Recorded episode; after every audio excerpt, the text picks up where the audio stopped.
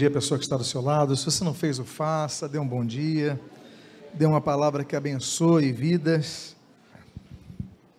O título da mensagem desta manhã está em tela e se chama Igreja Comunidade do Serviço.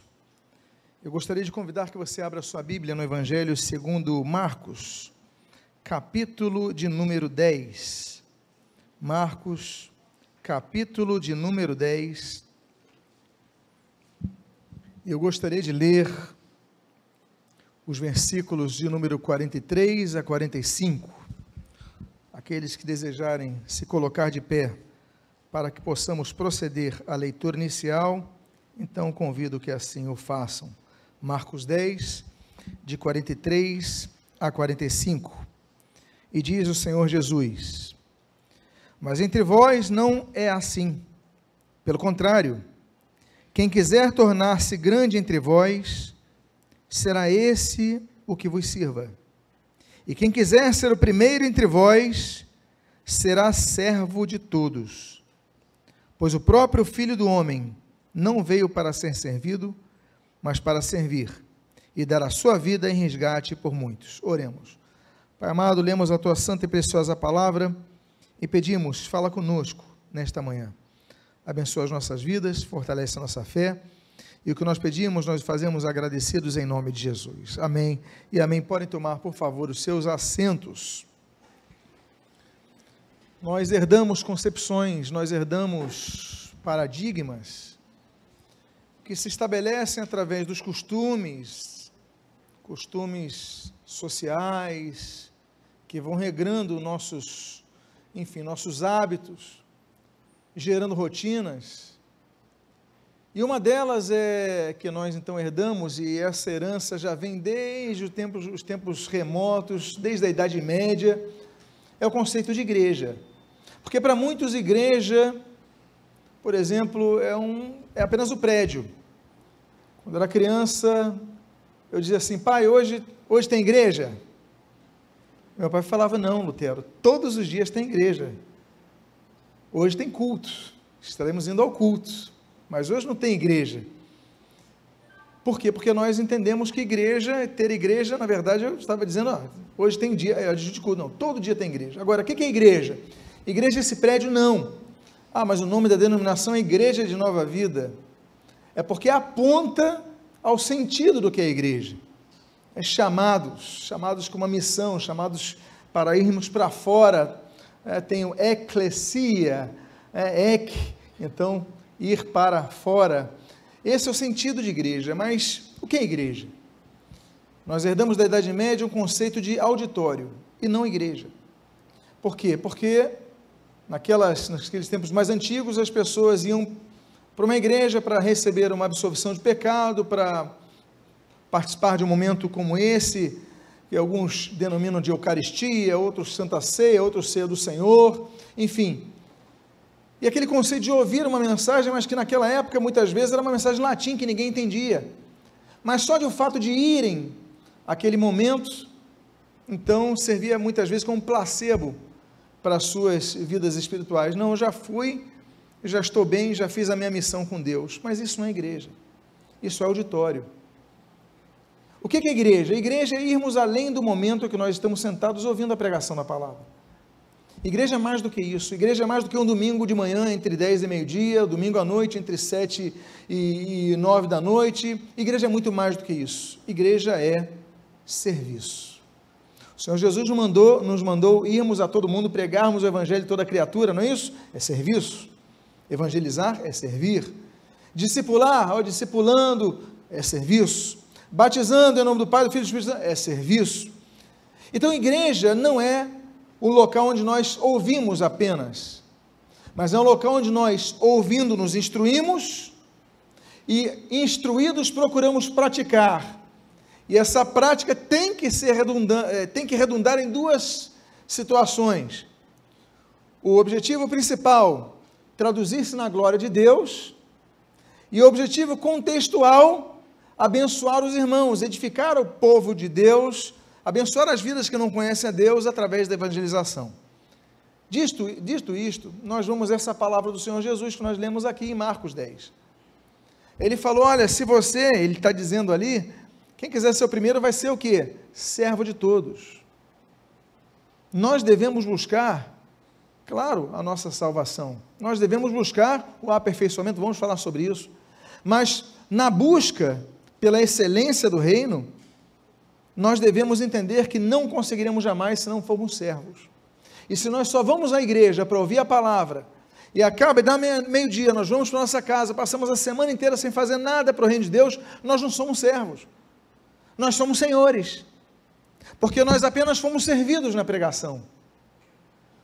Ou seja, apenas estão me servindo, ou o pastor está servindo o povo com alimentos. Eu fui alimentado, vou para minha casa e tomo minha vida, não servi a ninguém, não ajudei ninguém, não ministrei sobre ninguém, não evangelizei a ninguém, não orei por ninguém, ou seja, não fiz nada por ninguém, então não sou servo.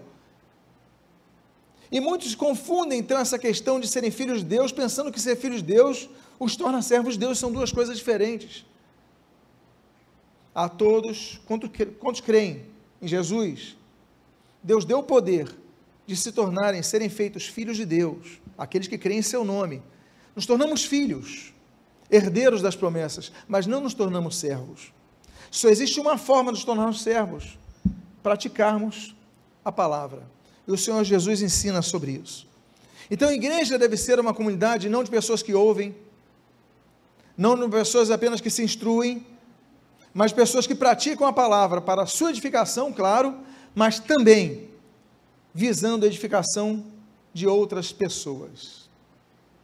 E como nós podemos servir a Deus? Nós podemos servir a Deus com os recursos que nós temos, que Ele nos concedeu.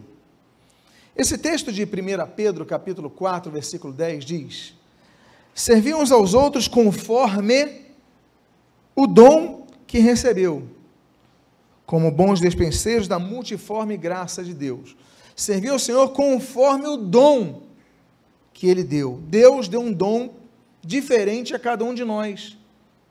Deus deu dons a mim que ele não tem, que ela não tem, mas Deus deu dom, deu Deus deu dom a eles que eu não tenho. É a multiforme graça de Deus. Ele tem o que eu não tenho, eu tenho o que ela não tem, ela tem o que ela não tem. E aí, quando nós, nós somamos esses dons, nós então enriquecemos a igreja, aperfeiçoamos o corpo de Cristo.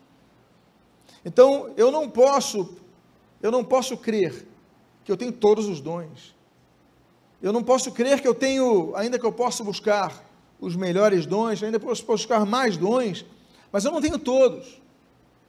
Mas eu tenho que focar naquilo que Deus me deu. O que, que Deus te deu? Existem três capacitações que nós podemos usar para Deus. Uma delas, os talentos naturais. Nós não podemos confundir essas três coisas. A outra delas, as habilidades adquiridas. E terceiro ponto, os dons espirituais. São três coisas diferentes: talentos naturais, habilidades adquiridas e dons espirituais. Talentos naturais, habilidades, habilidades adquiridas. Você não nasceu falando outro idioma, mas você então vai num curso, você aprende e você desenvolve, você adquiriu uma habilidade em falar inglês, em falar espanhol, em falar italiano, enfim. É uma habilidade adquirida, você adquiriu. Você não nasceu aprendendo instrumentos. Você então começou a treinar, você foi na aula, você adquiriu uma habilidade. Então você pega essa habilidade e você pode servir a Deus com essa habilidade. Quando as pessoas estão aqui tocando, elas estão oferecendo a Deus uma habilidade que foi adquirida, foi desenvolvida. Existem os talentos naturais que auxiliam muito no desenvolvimento dessas habilidades que são adquiridas. Pessoas que têm uma capacitação maior para idiomas, para instrumentos, estou citando dois casos. Para o ensino, não é verdade? Tem pessoas que têm uma, uma, um talento natural, uma habilidade natural, já na essência da pessoa, que ela tem, e ela pode usar também para o reino de Deus. Mas existe uma terceira coisa que se chama, um terceiro benefício que se chama dom espiritual, os dons espirituais. Alguns dizem que são nove dons espirituais porque se limitam apenas à listagem ali de 1 Coríntios capítulo 12, mas existem várias listagens de dons espirituais no Novo Testamento. Eu gosto de entender que Deus, naturalmente, habilitou pessoas com dom, com presente, com essa graça no Antigo Testamento, capacitando pessoas a fazerem coisas extraordinárias. Deus deu dons. Mas uma vez que a promessa, Joel capítulo 2, sobre o Espírito Santo que ia ser derramado sobre toda a igreja, que se cumpre em Atos capítulo 2, ali Joel 2, 28 e Atos capítulo 2. Então, essa promessa se expande à igreja e Deus então diz que dá à sua igreja os seus dons espirituais. Então, cada um recebe um dom. Então, nós temos a listagem, claro, de 1 Coríntios capítulo é, 12, os nove dons ali, mas nós temos outros dons que são mencionados dois capítulos depois, no capítulo 14. Temos em Efésios capítulo 4, que alguns dizem que são dons ministeriais, que não são espirituais, são espirituais. Os dons ministeriais são dons espirituais. É porque a sociedade bíblica colocou lá um negrito, uma palavrinha que não está na Bíblia, é um acréscimo, coloca assim, os dons ministeriais. E a gente acredita que são dons distintos. Não, são dons espirituais. Mas que são usados na prática do exercício, na divisão, na prática do exercício ministerial. Então, temos aqueles cinco dons de Efésios capítulo 4, versículo 11. Nós temos outra listagem, e a Bíblia cita aqui em 1 Pedro capítulo 4, nós temos a de Romanos capítulo 12, então são mais de 20 dons, são 23 dons espirituais, são muitos dons, mas cada um recebe um, ou outro, ou dois, ou três, ou alguns, um grupamento de dons, nós podemos buscar outros, mas o fato é que nós devemos servir a Deus, conforme o dom que cada um recebeu. A questão é, temos feito isso? O que, que Deus te deu? Você tem usado? Porque se você não tem usado o seu dom, ou se você só tem usado para benefício próprio, não, eu sou uma pessoa que tem habilidade em, em, falar com pessoas. Poxa, então nos ajude a integrar novos membros. É tantas coisas que você usa lá fora, podia usar aqui dentro. Mas não, nós ficamos com aquela ideia, não, eu sou um auditório. Eu apenas vou domingo, apenas vou na terça-feira, na quinta-feira, ouço a palavra, vou para minha casa, fiz meu papel. Não, isso não é ser igreja. Isso é ser espectador. A diferença é que aqui não tem uma tela de cinema, aqui tem uma pessoa falando. Mas é o mesmo espectador. A única coisa é que você não tem é um controle remoto para dar pause. Mas a visão, a percepção é: eu sou um espectador, não sou servo. Mas Jesus falou: não, nós devemos ser servos. E aqui a orientação é servir uns aos outros conforme o dom que cada um recebeu. Ou seja, eu sou servo para servir a outras pessoas. Você tem servido outras pessoas? Ou o máximo que você faz é dar um bom dia para a pessoa na igreja? Dons são presentes. Deus é um Deus que nos dá presentes. E nós devemos presentear outras pessoas com o que Deus nos dá. Não é isso que nós devemos aprender a fazer? É isso. Agora, o que, que visam os dons? O texto de Efésios capítulo 4, que é esse que eu mencionei aqui, versículo 11, só que eu vou até o 14, que fala dos chamados dons ministeriais, que são parte dos dons espirituais. A Bíblia diz o seguinte: E ele mesmo concedeu uns para apóstolos, outros para profetas, outros para evangelistas, e outros para pastores e mestres com vistas ao aperfeiçoamento dos santos para o desempenho do seu serviço. Vou repetir essa frase. Com vistas ao aperfeiçoamento dos santos para o desempenho do seu serviço, para a edificação do corpo de Cristo, até que cheguemos à unidade da fé e do pleno conhecimento do Filho de Deus, à perfeita varonilidade, à medida da estatura da plenitude de Cristo, para que não sejamos mais levados como meninos, agitados de um lado para outro, levados ao redor por todo o vento de doutrina, pela artimanha dos homens, pela astúcia com que induzem ao erro. Amados irmãos, eu pergunto aqui: quem aqui é perfeito? Agora eu faço uma segunda pergunta. Quem aqui entende que a nossa função é sermos aperfeiçoados? Não devemos ser aperfeiçoados? Então eu faço a pergunta de novo: qual é a diferença se nós estamos buscando aperfeiçoamento de assumirmos perfeição. Ah, mas perfeito é só o Pai no céu. Mas não é o que a Bíblia diz. A Bíblia diz que ele é pleno, soberano, único, exclusivo. Claro, ninguém pode atingir o que ele é. Mas a Bíblia chama de perfeitos. A Bíblia diz em Deuteronômio capítulo 18 o seguinte: olha, quando entrares na terra que o Senhor Deus te dá, sejam perfeitos para Deus. Por que, que nós temos a dificuldade com perfeito? Por causa de uma, é uma questão semântica, é o português. Porque no hebraico, sejam perfeitos contra essa terra, o hebraico é tamim. Tamim em hebraico é completo, ou seja, sejam completos, em nada deficientes. É o nosso objetivo. É sermos completos para Deus. Deus, que eu possa, que tu possas te agradar em mim, de mim em todas as minhas áreas. Isso é ser completo, ou na tradução português perfeito. Agora você está ficando mais aliviado, não é verdade, meus amados?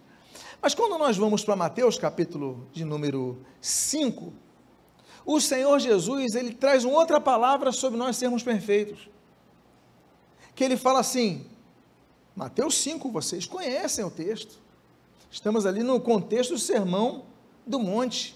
Mateus 5, 6 e 7. Ele fala assim: sede perfeitos, como perfeito é meu Pai. E aí? Que perfeito é esse? Se no hebraico, de Deuteronômio 18, é tamim, aqui nós estamos no grego. De, de, e esse grego, a palavra é teleios. Teleios, quando Jesus fala sede perfeitos, teleios significa finalizado. Ou seja, quando Jesus fala, sede perfeitos como perfeito é meu Pai, como é o meu Pai, Jesus está falando assim, olha, sejam finalizados, no sentido de, olha, cumpram tudo o que vocês precisam fazer para cumprir, não deixem buracos, não deixem vazios, não deixem, não, isso daqui eu vou deixar para depois, daqui eu vou deixar para depois, eu vou fazendo isso, não, cumpram tudo, isso é o teleios, em grego. E existe uma segunda palavra em grego, a terceira palavra na Bíblia, que é traduzida por perfeição. Porque a Bíblia diz, quando Paulo escreve a Timóteo a sua primeira carta, ele fala que as escrituras nos tornam perfeitos. Mas ele usa uma outra palavra grega, não mais teleios, que é finalizado, mas ele usa artios. Artios é uma palavra muito semelhante ao significado hebraico de tamim, que significa completo.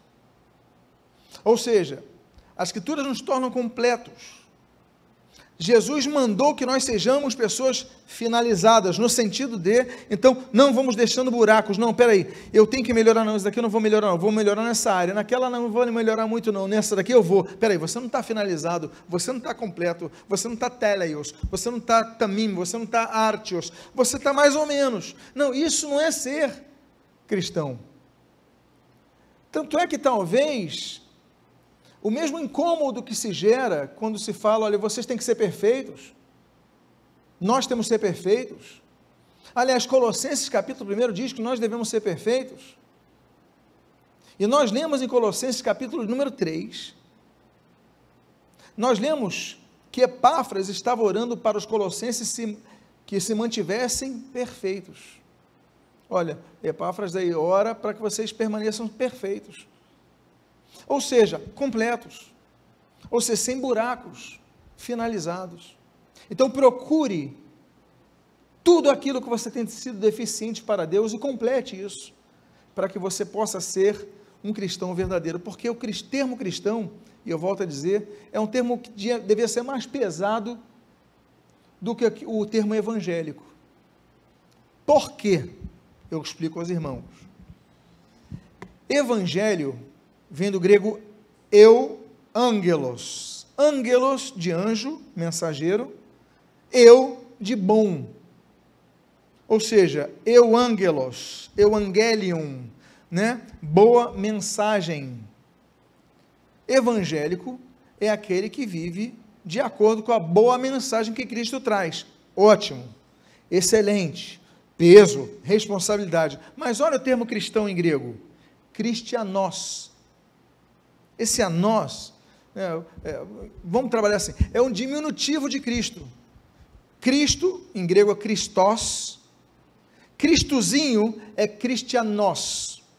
Ou seja, o que é um cristão? É um Cristozinho, é um Cristo em miniatura, é um, é um, é um a pessoa olha para você, tem que olhar a Cristo, não é um peso. Você conseguiria dizer, como o apóstolo Paulo diz em 1 Coríntios, capítulo número 11, Sede meus imitadores como eu sou de Cristo. Você pode falar para alguém assim? Se você, será que você podia falar para a pessoa assim que está do seu lado? Não estou dizendo para você fazer isso agora, não. Mas você diria como faz: olha, você pode me imitar em tudo que eu sou, assim como eu sou em Cristo. Me imitem. Será que você podia então dizer para a mesma pessoa o seguinte: olha, eu sou, se você olhar para mim, você vai ver Jesus Cristo. Você conseguiria dizer isso? Então você vê o peso e as questões semânticas, as palavras que vão vulgarizando. Ah, sou um cristão. Peraí, sou um pequeno Cristo. Será que eu sou? Esse texto está dizendo sobre isso. Esse texto está dizendo, olha, com vistas, eu não vou nem citar ah, apóstolos, profetas, evangelistas, pastores e mestres, eu, tô, eu vou, vou pegar a parte continuada, que diz assim, com vistas ao aperfeiçoamento dos santos, para o desempenho do seu serviço. Ou seja, se Deus me deu um, um dom, uma habilidade, um talento, uma oportunidade, eu tenho que pegar isso e eu tenho que visar o meu crescimento. Bom, já estou crescendo se eu tenho isso, mas eu tenho que visar o crescimento do meu irmão, com vistas ao aperfeiçoamento dos santos. É, dois santos para o desempenho do seu serviço, ou seja, o meu objetivo é fazer com que ele sirva a Jesus melhor do que ele está servindo hoje que ela sirva a Jesus melhor do que está servindo hoje, que ela sirva a Jesus, que ela sirva a Jesus, que vocês possam servir a Cristo da melhor forma. E nós aprendemos, o apóstolo Paulo fala, que nós devemos servir ao nosso próximo como se estivéssemos servindo ao próprio Jesus Cristo. Será que é, assim, que é assim que nós fazemos? Há pessoas que não se preocupam, vão pregar de qualquer maneira, não se instruem, não procuram conhecimento, não procuram se aperfeiçoar. Essa é a melhor forma de servir? Não tem que se aplicar. Romanos 12, aquele que ensina, esmere-se no fazê-lo. Aí vai dar aula na escola dominical, procura se aplicar. Aí vai tocar, procura dar a perfeição, completo, tamanho, não é qualquer coisa. Vai evangelizar, vai cuidar das crianças, tem que ser da melhor forma. Tem que ser com excelência, porque assim nós aprendemos buscar o aperfeiçoamento, ou seja, o caminho da perfeição. Ou seja, buscar com que o meu irmão seja perfeito. O meu objetivo é que ele seja perfeito, que ela seja perfeita, que ele seja, cada um de nós sejamos perfeitos. Ou seja, em nada incompletos, em nada com buracos, em nada com de, de forma, não, tem que ser completo. Temos que servir de maneira completa, aperfeiçoamento. E a Bíblia diz então que nós devemos buscar o aperfeiçoamento. Outra questão que nós devemos ver nessa questão da igreja, que é uma comunidade de serviço. Está nesse texto de 1 Coríntios capítulo 12, que nós temos aí uma grande relação de dons. Nesse texto, a maior das relações com nove dons espirituais. Mas aqui, eu não vou relacionar todos, porque hoje não é um dia de estudo sobre dons espirituais. É um dia sobre serviço. Quero falar do serviço, a igreja como comunidade de serviço. Mas o texto diz assim: Ora, os dons são diversos, mas o Espírito é o mesmo. E há também diversidade nos serviços, mas o Senhor é o mesmo. Dá uma pausa aqui. Ele separa dons e serviços. Por quê? Porque quando ele fala de dons, ele está falando de dons espirituais. Por exemplo, cantar bem é um dom espiritual? Não. A Bíblia não diz que cantar bem é um dom espiritual. Agora é um serviço. É uma habilidade adquirida, é um talento natural, você usa para o Senhor. Então ele fala sobre os dons, fala sobre quais são os dons? Os que são explicitados na palavra de Deus. Então eu vou retornar aqui. Os dons são diversos, mas o Espírito é o mesmo. E também há diversidade nos serviços, mas o Senhor é o mesmo. E há diversidade nas realizações, mas o mesmo Deus é quem opera tudo em todos. Agora, eu coloquei em negrito. A manifestação do Espírito é concedida a cada um visando um fim proveitoso. Mas um só é o mesmo, e o mesmo Espírito realiza todas essas coisas, distribuindo-las distribuindo como lhe apraz a cada um individualmente. Ou seja, quem distribui os dons na igreja é o Espírito Santo. O Espírito Santo tem várias tarefas: convencer o homem do seu pecado, da justiça de Deus, do juízo que vai acontecer, conduzir e guiar os filhos de Deus, trazer consolação, são muitas as características que estão relacionadas na Bíblia quanto às funções do Espírito Santo. E uma delas é distribuir os dons à igreja. Só que como o Espírito Santo distribui? É pelo mérito? Não, é conforme lhe apraz. Por quê? Porque o Espírito Santo é Deus e Deus é soberano.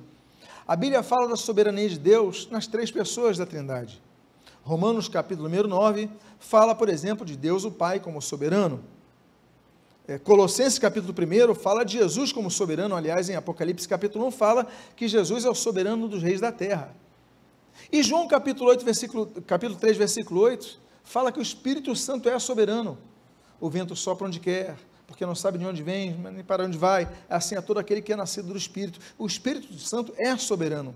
Ele distribui conforme lhe apraz. E por causa disso, então, nós não podemos cair no erro de termos inveja dos outros, pelos dons que eles têm. Não, por que, que o irmão tem esse dom de curar, os dons de curar? Aliás, dom de curar não existe na Bíblia, é dons de curar. Ok? Dons de curar. Existem pessoas que têm essa essa recebem de Deus essa graça para orarem por pessoas e pessoas serem curadas, e algumas enfermidades, outros tipos de enfermidades não acontecem, porque são dons distintos, os de cura. Por que, que ele tem esse dom da fé? Por que, que ele tem esse dom do ensino? Por que, que ele tem esse dom apostolado, é, apostólico? Por que, que ele tem esse dom? Ou seja, e eu não tenho? Não pode haver isso. Por quê? Porque quem definiu a cada um é o Espírito Santo. Ele distribui, como diz assim, conforme lhe apraz, e a cada um individualmente, porque o Espírito Santo habita na igreja, habita em cada um de nós. Então, ele dá individualmente cada um dos dons. Então, nós devemos entender: os dons são diversos. E eu não vou ficar triste se ele tiver um dom que eu não tenho, se ela tiver um dom que eu não tenho, porque eu vou ficar feliz. O Espírito Santo está abençoando a igreja e assim nós nos tornamos mais ricos. Agora, dito isto, que o Espírito Santo lhe dá conforme lhe apraz, isso não é um decreto, é, digamos, imutável. Por quê? Porque a própria Bíblia diz, dois capítulos depois, você está lendo, no capítulo 14, versículo 1 diz: Segui o amor e o que? Procurai com zelo os dons espirituais, principalmente que profetizeis. Amados irmãos, nós devemos buscar muitas coisas, a Bíblia ensina. Salmo 27, devemos buscar a face de Deus. Provérbios 2, devemos buscar a sabedoria. Uh, Isaías 34, devemos buscar a palavra do Senhor. Isaías 55, devemos buscar ao Senhor. Mateus capítulo 6, versículo 33, buscar em primeiro lugar o reino de Deus, a sua justiça, as demais coisas serão acrescentadas. Devemos buscar as coisas. Mas nesse texto, 1 Coríntios capítulo 14, versículo 1, diz, olha, vocês devem buscar, procurar os dons espirituais, principalmente profetizeis, mas ele dá uma palavrinha-chave, com zelo, uma expressão-chave, com zelo. O que é com zelo? Você pode me ajudar nesse sentido? Ou seja, diligentemente, não é isso? Não é relaxado, não é relapsamente, não, é com diligência, com foco, eu vou buscar, eu vou buscar, ou seja, ainda que Deus, pelo seu Espírito Santo, tenha distribuído os dons a cada um individualmente, nós podemos buscar outros dons. E o Espírito Santo, conforme lhe apraz, pela sua soberana vontade, pode nos otorgar esses dons. Por isso que ele fala buscar, senão ele falava para não buscar. Ele dizia: não adianta buscarem. Então você pode buscar outros dons espirituais. Olha, eu quero profetizar. Ah, o irmão tem o dom da profecia, eu não tenho. Peraí, mas eu posso buscar. Tanto é que ele fala, principalmente, ah, naquele contexto da igreja corinta, né, principalmente o que profetizeis. Ou seja, busquem, mas busquem com zelo. E se você buscar, ah, mas eu não, eu não, não tenho o dom que. Peraí, busca com zelo que Deus dá. Por isso que ele orienta, busca. Agora, qual é a base de tudo isso? Nem botei em negritos. Você pode me ajudar? O que? O amor. A base da busca dos dons não é para sua satisfação nem para o seu ego. A base é o amor. E o amor visa o que? Aquilo que nós temos falado: servir aos outros, edificar os outros, construir os outros, ajudar os outros, não é isso? Ou seja, busca os dons, mas não busca para busca para abençoar outras vidas. Eu quero ser canal de bênção a outras vidas. Então, pode procurar com zelo outros dons. Diga à pessoa que está ao seu lado, procure mais dons espirituais para a sua vida.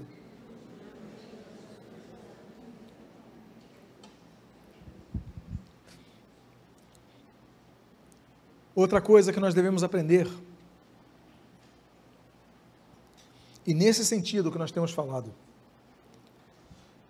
vis, visando não apenas o nosso aperfeiçoamento, mas a edificação da igreja, é o que nós lemos em 1 Coríntios capítulo 14, nos versículos 5, 12 e 26, diz assim, eu quisera, o apóstolo Paulo dizendo, que todos vós falasseis em outras línguas, muito mais, porém, que profetizasseis. Pois quem profetiza é superior a quem fala em outras línguas, salvo se as interpretar, para que a igreja receba edificação. Vou dar uma pausa aqui antes de continuar. Existem dons espirituais que a Bíblia declara que são superiores a outros. É o texto que você leu. Profetizar é superior a falar em línguas. Por quê? O sentido ele também dá. Porque quem fala em línguas, a si mesmo se edifica. Mas quem profetiza, edifica a igreja. Salvo-se, ao falar em línguas, as interpretar. Porque aí não vai deixar vai ser apenas uma edificação própria, mas vai edificar a igreja. Então a Bíblia trabalha essa questão. Busca os dons, claro, você pode se edificar, claro, mas você tem que visar a edificação da igreja. Aí continua o texto dizendo versículo 12: Assim também vós, visto que desejais dons espirituais, procurai progredir para a edificação da igreja, desejar. Você tem que buscar. Busca é resultante do desejo. Deseje, deseje mais. E a Bíblia então continua, então, e aqui eu finalizo no versículo 26, nesse, nesse pensamento, diz assim: Que fazer, pois, irmãos? Quando vos reunis, um tem salmo, que é a música, né, o cântico, outro tem doutrina, este traz revelação, aquele outra língua, outra interpretação, seja tudo feito, e ali ele finaliza, para edificação. O que, que é edificar? Como se edifica algo? A edificação, e se você é engenheiro, você sabe a resposta, se você é arquiteto, você sabe a resposta, mas construir algo é difícil. Mas se você não tiver uma base sólida, você não vai edificar. Você só vai construir. A edificação ela é feita quando você coloca algo que permanece de pé. Você edifica. Então daí vem a palavra, por exemplo, edifício. É, não é uma construção, mas tem uma base, tem a sapata, tem, o, tem os pilares, tem as bases, tem uma construção que a gente não vê, que é invisível para nossos olhos, que fica lá embaixo. Mas isso que permite que as coisas sejam edificadas. Edificação a Bíblia diz assim: seja tudo feito para edificação. Então, se eu procuro me aperfeiçoar no estudo, no ensino, a minha meta principal tem que ser a edificação de quem ouve. Se eu toco, claro que eu vou tocar para a glória de Deus, para o louvor ao nome do Senhor, não é isso? Estamos louvando a Deus. Mas se eu estou aqui, a minha meta também deve ser a edificação da igreja. Não que seja a primária, que é a glória de Deus, mas que seja das secundárias, a edificação do povo de Deus. Então, tudo que nós fazemos deve visar não apenas a glória de Deus, claro que, em primeiro lugar, isto, mas, consequentemente, a edificação, seja tudo feito para edificação. Vai buscar um dom? Amém. Que seja feito para edificação. Qual é o dom que você tem? Que edifique. Então, que edifique, você construa alguém, na vida de alguém que esse alguém possa edificar, crescer. Esse é meu objetivo. Cada vez que eu prego, eu só posso entender que vou subir nesse púlpito aqui para edificar a igreja, para abençoar vidas, para que elas aqui entendam a vontade de Deus, para que se aperfeiçoem, para que cresçam. Tem que ser o meu propósito de cada pregador, de cada ministro de louvor, de cada professor de escola dominical, de cada berçarista, de cada um que está trabalhando em introdução, procurar fazer o melhor para edificar as pessoas. Agora, internamente, como deve ser o nosso serviço a Deus e ao nosso próximo? Eu começo com um texto de Deuteronômio capítulo 11, no versículo de número 13 e no versículo 14, assim diz: Se diligentemente obedecerdes a, a meus mandamentos que hoje te ordeno, de amar o Senhor vosso Deus, e de o servir, olha o que diz o texto, de todo o vosso coração e de toda a vossa alma, de o servir, de todo o vosso coração e de toda a vossa alma, darei chuvas da vossa as chuvas da vossa terra a seu tempo, as primeiras e as últimas, para que recolhais o vosso cereal e o vosso vinho e o vosso azeite. A primeira coisa que nós devemos aprender no serviço não é, abre aspas, vou servir para cumprir escala. Olha, que raiva que eu estou por ser, fui escalado, que raiva. Eu queria estar em casa. Que raiva que eu. Não pode ser, por quê? Porque se você vier servir assim, claro que você vai abençoar vidas. O irmão que veio para servir, para abrir a porta da igreja, graças a ele nós estamos aqui dentro da igreja, não é verdade? Então ele abençoou a nossa vida. O irmão que ligou o ar-condicionado mais cedo, ele abençoou a nossa vida. Agora a questão é, mas ele foi abençoado? Porque nós devemos entender que quando nós servimos, nós abençoamos pessoas, mas nós também devemos ser abençoados. O texto que Deus fala é o seguinte: olha, se vocês servirem de todo o coração, de toda a vossa alma, eu vou dar as chuvas para vocês nos tempos das chuvas. Ele não falou que vai dar chuva fora do tempo. Porque vai vir o verão, vai vir o inverno, vai vir o outono, vai vir a primavera, tudo tem seu tempo. Vão ter tempos difíceis, vão ter tempos. Agora, no tempo da chuva, ele está falando o seguinte: eu não vou deixar de fazer com que a chuva caia na sua terra, para que você tenha cereal, vinho, azeite. Não é o que diz o texto. Ou seja, Deus, Ele quer fazer com que nós que o servimos, sejamos não apenas canais de bênção, ou como diz ali, por exemplo, Gênesis 12, com Abraão, a própria bênção, mas também sejamos abençoados pelo Senhor. E aí nós teremos vinho, nós teremos azeite, nós teremos cereal cereal que aponta ao pão, à edificação, ao sustento, ao maná no deserto, ao suprimento básico, vinho que remete à linguagem bíblica da alegria, e ali o azeite, a presença, a unção do Espírito Santo de Deus, que nos renova nos momentos mais difíceis, que usa pessoas para nos animarem, nos resgatarem, nos, nos curarem. Meus amados irmãos, isso, essas chuvas Deus vai dar para que nunca falte. Agora, devemos aprender a servir de coração. Por isso, a nossa oração tem que ser, por exemplo, a oração de Davi. Senhor, som do meu coração e vê se é em mim algum caminho mau e livra-me desse caminho. Que você, cada vez que for servir ao Senhor, na casa do Senhor, na rua, em qualquer lugar, você possa dizer: Deus, me perdoa, porque o meu coração está fechado. Uma coisa que eu admiro em Davi é que ele era uma pessoa sincera com Deus. Ele falava: Eu estou com raiva ele falava que os meus inimigos mendiguem. Ele falava que os filhos dos meus inimigos passem fome. Meu Deus, como é que eu posso admirar um homem desse? Mas vamos mostrar um lado bom. Ele foi sincero com Deus. Aí depois ele falava: Senhor, me perdoa. Eu não posso ter esse sentimento, não posso ter esse coração. O bonito de tudo isso, apesar das frases serem tão difíceis, é que ele era sincero com Deus.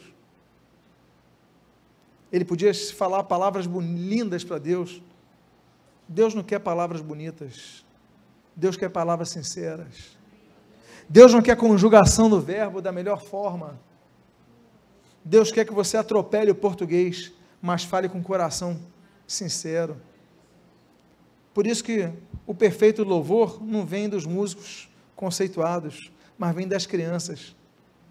Porque dali sai a palavra sincera, não é verdade? Nós devemos aprender com as crianças, o Senhor Jesus ensina isso. Então devemos servir ao Senhor com todo o nosso coração, mas além disso, devemos vigiar o nosso coração, porque o nosso coração é enganoso, é ardiloso, nos leva a maus caminhos. Por isso que o conceito apresentado por Paulo, quando escreve aos Colossenses, no capítulo 3, diz, no versículo 23 e no versículo 24: Tudo quanto fizerdes, fazei-o de todo o vosso coração, como para o Senhor, e não para homens, ciente de que se recebereis a recompensa da herança, a Cristo, o Senhor, é que estáis servindo. Temos que ter humildade para servir. A Bíblia chama algumas pessoas de pessoas humildes. Né? Davi é chamado de humilde. Daniel é chamado de humilde. Joás, 1 Reis 2, é chamado de humilde. Maria, Mateus 1 é chamado de humilde. João Batista, Mateus capítulo 3 é chamado de humilde. Paulo, Efésios 3 é chamado de humilde. O Senhor Jesus se declara como humilde. Mateus 11, 28. Porque humildade é isso. É nós servirmos ao nosso irmão como superiores a nós mesmos. Porque tem pessoas falam: não, não vou servir, não. Eu sou um empresário bem sucedido. Eu sou uma pessoa muito capacitada eu sou uma pessoa muito estudada, eu sou isso, eu sou aquilo, e você deixa o teu orgulho te dominar. Aí você, não, não vou ficar na escala não cumprimentando pessoas que são inferiores a mim. Há muita pessoa que não serve por causa disso. Uma das coisas bonitas do presidente Jimmy Carter, presidente norte-americano, está vivo ainda. Ele está com uma idade muito avançada, mas o homem foi presidente dos Estados Unidos da América a maior potência do mundo. O homem tinha todo o poder. Uma diácono da Igreja Batista. Aí acabaram as suas funções presidenciais. O que, é que ele voltou a fazer? Dar aula na escola dominical na Igreja Batista. Até hoje, quer dizer, hoje está com uma idade avançada, mas até recentemente ele estava dando aula na escola dominical. O cara que foi presidente americano. Por quê? Porque o coração humilde Coração humilde. Um presidente da Coreia do Sul, na época dos tigres asiáticos, não sei quantos conheceram esse conceito de economia, ali do Coreia do Sul, Japão, é, Hong Kong, o crescimento daquela, daquela, daquela região do planeta, conceito muito grande. O presidente da Coreia do Sul era diácono na igreja David Jiangsu. E chegou um domingo lá, porque claro que o presidente, os presidentes eles trabalham de domingo a domingo, não tem dia de folga. Você pensa que domingo ele está na praia, eles estão recebendo telefonemas, fazendo acordos, fazendo almoços e estão trabalhando. Mas teve um domingo, de repente, que chegou ali, na Coreia do Sul, no meio do culto, o presidente da Coreia, chegaram os seguranças e tal, ele foi procurar o líder dos diáconos, olha, hoje eu separei minha manhã aqui para servir. Posso ser escalado? Pois não, vai entregar um envelope de oferta lá. E está lá o presidente entregando. Por quê? Porque o que nos define como cristãos não é o que o Ibope nos pergunta, mas é o que os nossos frutos nos apresentam, nos apresentam aos demais. O Senhor Jesus falou: vocês vão ser conhecidos pelo nome cristãos. Não, ele nunca falou isso. Ele falou: vocês vão ser conhecidos pelos frutos. Pelos frutos vos conhecerão. É pelos frutos. Não adianta eu ser, ah, eu sou pastor, e daí? Ah, eu sou cantor, e daí? Eu sou maior, e daí? Nós temos que ser humildes e servir os nossos irmãos. Então que você nunca perca essa essência. Tudo quando fizerdes, faça de todo o coração. Nós aprendemos isso. Mas olha só, não como para o seu próximo, para os homens, mas para o Senhor. Então quando você servir alguém, não veja essa pessoa é baixo, é alta, é rica ou é pobre, é analfabeto, é culta. Não, veja Jesus nessa pessoa. Eu estou servindo a Jesus. Você tem condições de, talvez nesse momento, dizer à pessoa: Eu quero te servir como eu serviria a Cristo? Pode falar isso para a pessoa que está do seu lado? Tente. Outra coisa que nós devemos aprender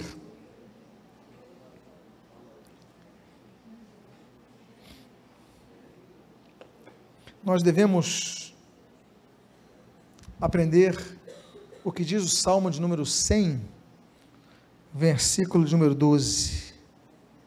Servir ao Senhor com alegria. Não estou falando sem lágrimas. Porque muitas vezes é o que nós vamos ver logo a seguir. Nós servimos ao Senhor com lágrimas. Nós servimos ao Senhor chorando, sofrendo. A gente sai de casa com uma situação difícil, com conflitos. Mas quando formos servir ao Senhor, diga: Senhor, eu me alegro porque tu não desististe de mim, tu não me abandonastes, eu não estou sozinho. Eu hoje acordei, me levantei, há pessoas que não conseguem levantar da cama. Eu andei, há pessoas que não têm as pernas. Eu enxergo, tem pessoas que são cegas. Eu sou um privilegiado, Senhor. Então, obrigado porque eu tenho dons para te servir. E ainda que você tenha limitações físicas, dê graças a Deus, porque você respira. Graças a Deus, porque você tem a salvação na sua vida. Então, quando servir ao Senhor, você não está servindo ao patrão, você não está servindo a um pastor, você não está servindo ao líder dos diáconos, não, você está servindo a Cristo. Sirva com alegria. E aí, que nós podemos adentrar ao texto de Atos, capítulo 20. No versículo 17 ao versículo 20 diz assim: De Mileto mandou a Éfeso chamar os presbíteros da igreja, o apóstolo Paulo. E quando se encontraram com ele, disse-lhes: Vós bem sabeis como foi que me conduzi entre vós em todo o tempo, desde o primeiro dia em que entrei na Ásia, servindo ao Senhor. Olha só o tripé. Com toda humildade lágrimas e provações, que pelas ciladas dos judeus me sobrevieram, jamais deixando de vos anunciar coisa alguma proveitosa, e de vou ensinar publicamente e também de casa em casa, servindo ao Senhor com toda humildade, lágrimas e provações. Você acha que eu já não vi com lágrimas aqui pregar? Lágrimas no meu interior? Cláudia testemunha. Quantas vezes? Quantas vezes os diáconos estão te recebendo ali na porta? Eles estão passando por uma luta terrível nas suas casas, nas suas famílias. E estão dando uma palavra de cumprimento a você, e às vezes você nem os, até os ignora. Nós devemos valorizar aqueles que servem aos irmãos Devemos agradecer a cada um. Há pessoas que nem conhecem, porque estão lá no berçário. Aí você não tem filhos pequenos, você não conhece. Devemos orar por essas pessoas. Estão ali na escola das crianças. Meus amados, faltam professores para a escola das crianças. Pessoas que dão uma escala uma vez por mês não querem, porque não querem ser servidos, querem, querem ser servidos, não querem servir. Por favor, vamos mudar esse conceito. Se apresente, não espera chamar pelo nome, não. Não espera uma convocatória pública, não. Se apresenta, olha, eu queria dizer que eu tenho uma experiência, eu queria ensinar uma vez por mês. Se apresente, sirva. Agora, ainda que com dificuldades, nós não podemos deixar de servir ao Senhor. Claro que tem momentos que é momento de chorar. Não é isso que a Bíblia diz? Não estou falando da lágrima, da dificuldade, eu estou falando de momentos agora que você realmente não tem condição. Você está com uma... Claro, tem momento que você vai, eu preciso ouvir. Eu preciso. Há momentos, mas tem momentos que você está passando com aquela luta, você está chorando, mas não, ainda assim eu vou lá. O que eu quero dizer para você é que não, não é uma chuvinha que vai te afastar da igreja, do serviço ao Senhor. Lágrimas, ele cita e ele diz assim: provações, pelas ciladas que os judeus fizeram naquela época em relação a a pregação do evangelho entre os judeus. Então, olha, foram feitas ciladas, provações, mas ainda assim servia, não deixei de anunciar a vocês coisa nenhuma proveitosa. O que, é que ele quis dizer? Ainda que estejamos sendo provados, passando por dificuldades, nós podemos abençoar vidas. E eu, já caminhando para o final, os dois últimos textos, Indo além dos dons espirituais e voltando à questão dos talentos naturais, tem um texto muito interessante, tem vários, Êxodo capítulo 36, versículo 1 diz: Assim, trabalharam Bezalel e Aoliabe, e todo homem hábil, a quem o Senhor dera habilidade e inteligência para saberem fazer toda obra para o serviço do santuário, segundo tudo o que o Senhor havia ordenado. A Bíblia diz em Êxodo 28 que havia pessoas que tinham habilidade para fazer as roupas sacerdotais. Tinha uma categoria de pessoas no povo de Israel que não, a sua função é fazer a melhor roupa sacerdotal. Não vai vestir qualquer roupa sacerdotal, vai ser só essa 28. No 35, no 34, nós começamos a ver a relação de pessoas que vão preparar então a, as cortinas do templo, do tabernáculo. São pessoas capacitadas para isso. Nesse texto que nós estamos lendo aqui, aliás, e a Bíblia diz em Provérbios capítulo 1, né, se você olha, o entendido adquira habilidade, adquira o conhecimento. Você tem que buscar, se você tem entendimento das coisas de Deus, tem que buscar ser mais hábil. Esse texto está dizendo o seguinte: olha, as coisas de Deus, o santuário, o serviço do santuário, peraí, não vão servir de qualquer maneira. Se eu vou tocar, eu tenho que ensaiar antes. Eu tenho que me dedicar antes. Eu não vou fazer experimento na igreja. Eu não vou fazer experimento na mesa de som, não vou fazer experimento no berçário, não vou fazer experimento na escola dominical, não vou fazer. Eu vou procurar dar o meu melhor. Mas para eu dar o meu melhor, eu tenho que me capacitar antes. Esse texto diz ali, olha, assim trabalhar Bezalel, todo, e todo homem hábil a quem Deus der habilidade e inteligência. Não basta apenas habilidade, tem que ter inteligência. Há pessoas que são hábeis, mas não usam sua inteligência.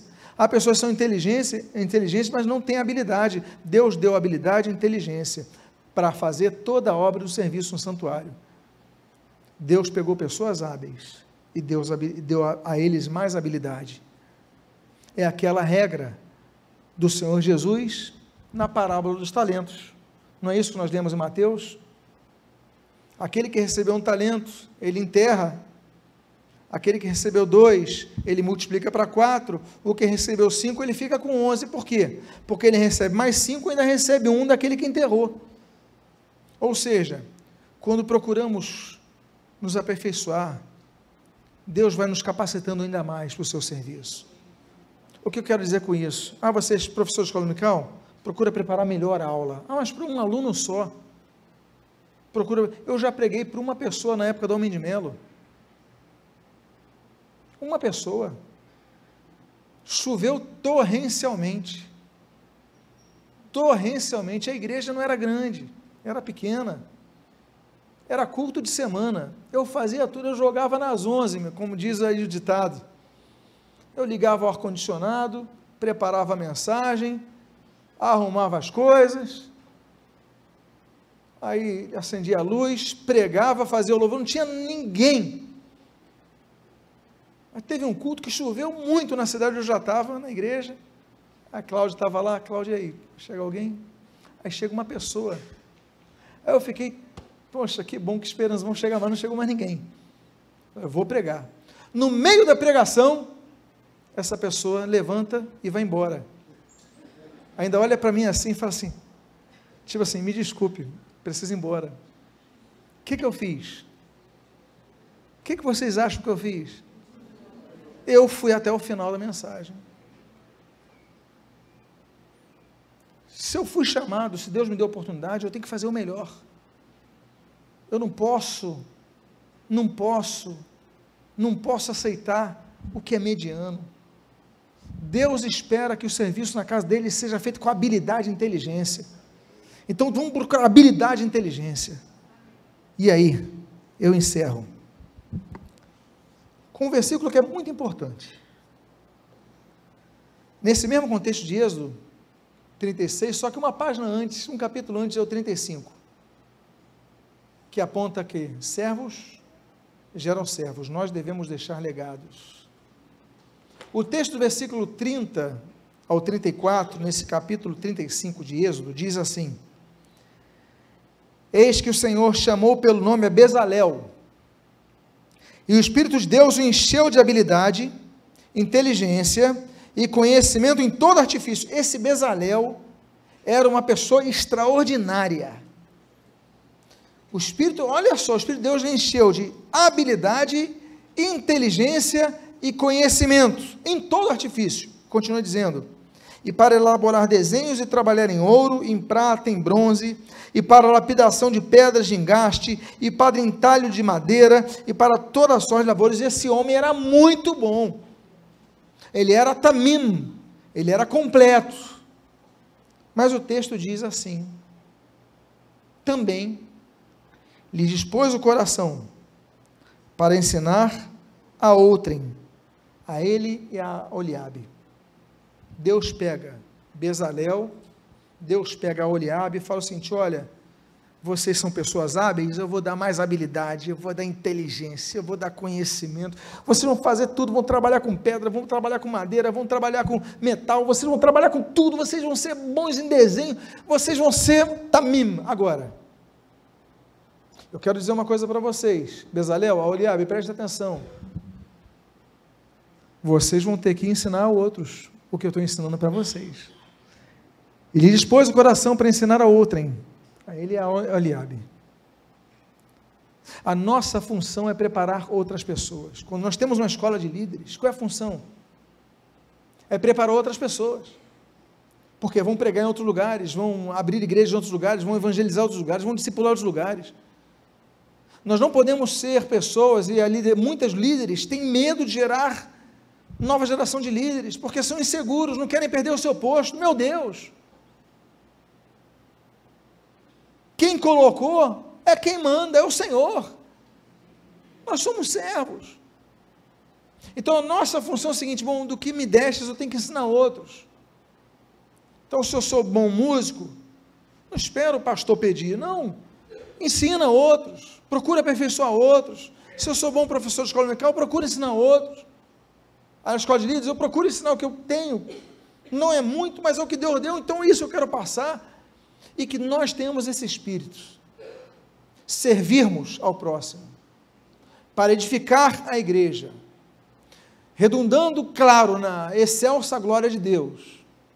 Gerando frutos. Mas que nunca, nunca deixemos de servir com humildade, com alegria de todo o coração, de toda a alma, e claro, visando aperfeiçoar o meu irmão, aperfeiçoamento dos santos, que eles tornem perfeitos, e que eles, como diz Colossenses, permaneçam perfeitos, completos, finalizados. Olha, você pode melhorar nisso. Tem um buraco, você não está completo. Vamos trabalhar nisso, vamos melhorar nessa área. Agora está completo. Bom, eu entreguei uma pessoa aperfeiçoada. Procuremos isso, procuremos o benefício dos irmãos. Por isso, nós entendemos que o Senhor Jesus falou para ele, Jesus, para os discípulos: Olha, eu não vim para ser servido, eu vim para servir. E você nasceu para quê? Para ser servido? Apenas ouvindo pregações? Ou para servir com que Deus tem lhe dado? E com que Deus pode ainda lhe dar, se você buscar com zelo? O que, que você quer fazer da sua vida espiritual? Não, deixemos de ser auditório. Sim, passemos a ser igreja. Que Deus abençoe sua vida rica e abundantemente em nome de Jesus. Vamos ficar de pé. Vamos agradecer ao Senhor. Louvado seja o Senhor. Vamos orar. Pai amado, Deus bendito. Estamos aqui reunidos, agradecidos a Ti por tudo que tens feito em nossas vidas.